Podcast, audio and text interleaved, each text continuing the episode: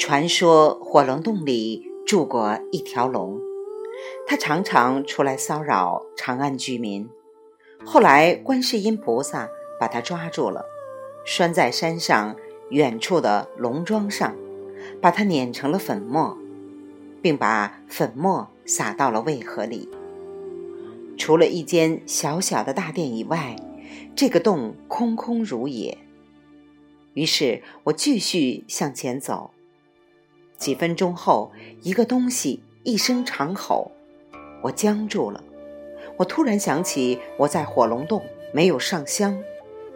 之后我又听到了一声吼叫，那不是龙，但是我的呼吸并不能因此而变得轻松一点儿。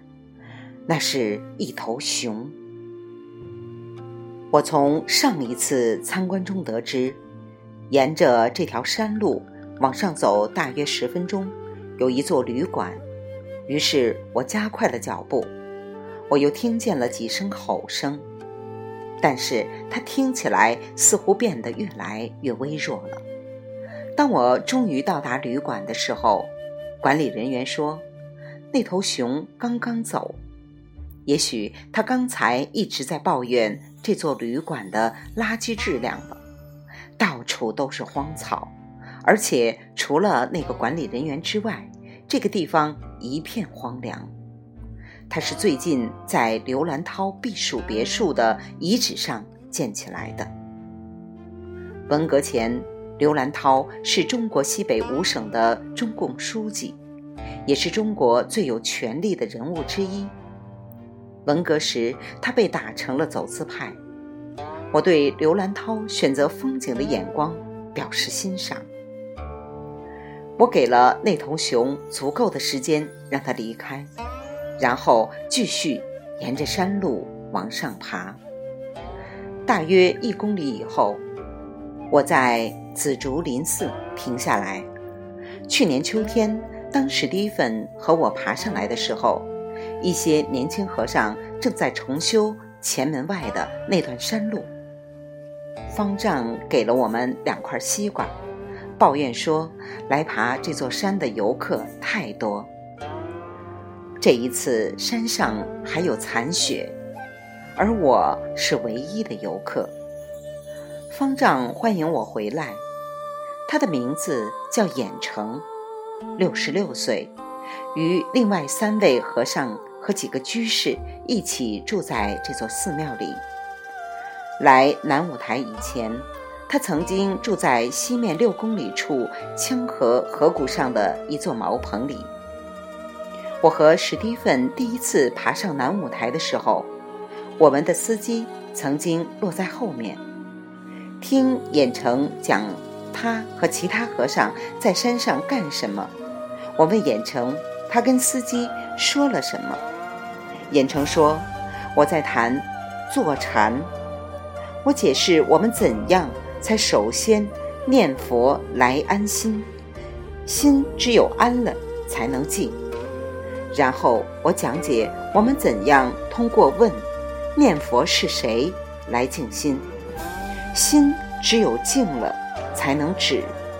然后我解释我们怎样通过舍掉佛号来止心。”心只有止了，才能观；心只有能观，才能达到玄之又玄的境界。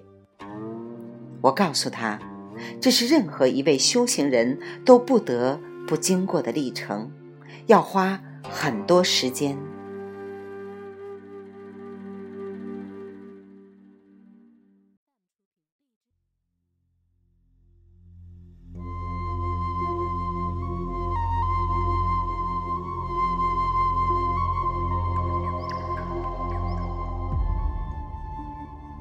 他继续说道：“要花多少时间，取决于修行者本人。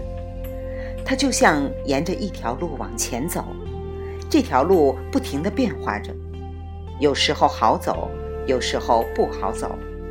但是对于修行的人来说，住在山里要比住在城市里容易得多。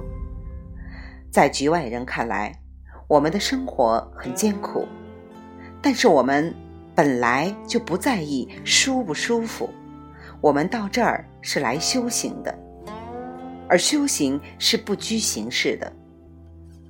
大多数游客认为我们只不过是穷和尚而已。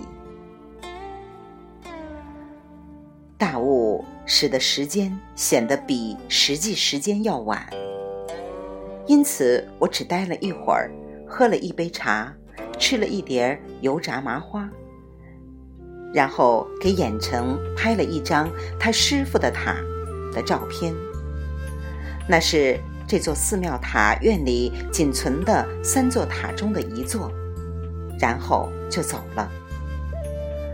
我继续走了半个小时。左边分出三条岔路，通向附近的组成南五台顶峰的五座山峰。南五台就是因为它们而得名的。五台山中最高的一台，海拔将近两千四百米，被称作大顶或观音台。隋朝的时候，人们在大顶上建了一座寺庙。它是终南山这一带所建的第一批寺庙之一，被称作圆光寺。高鹤年最后一次去南五台的时候，是在1914年到1915年冬春之间。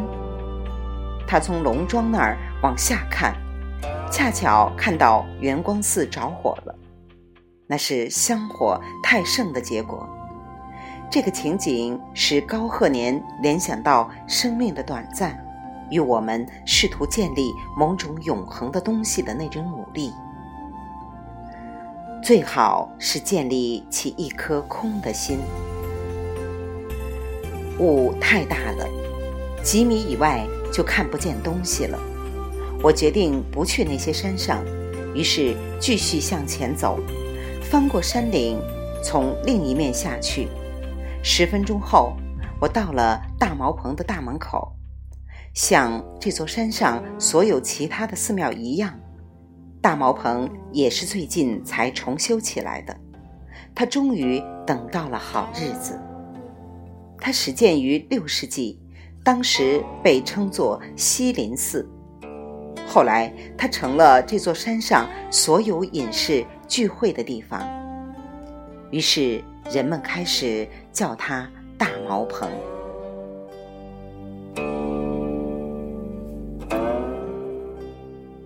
未完待续，来自清音耳语子清分享，欢迎订阅收听。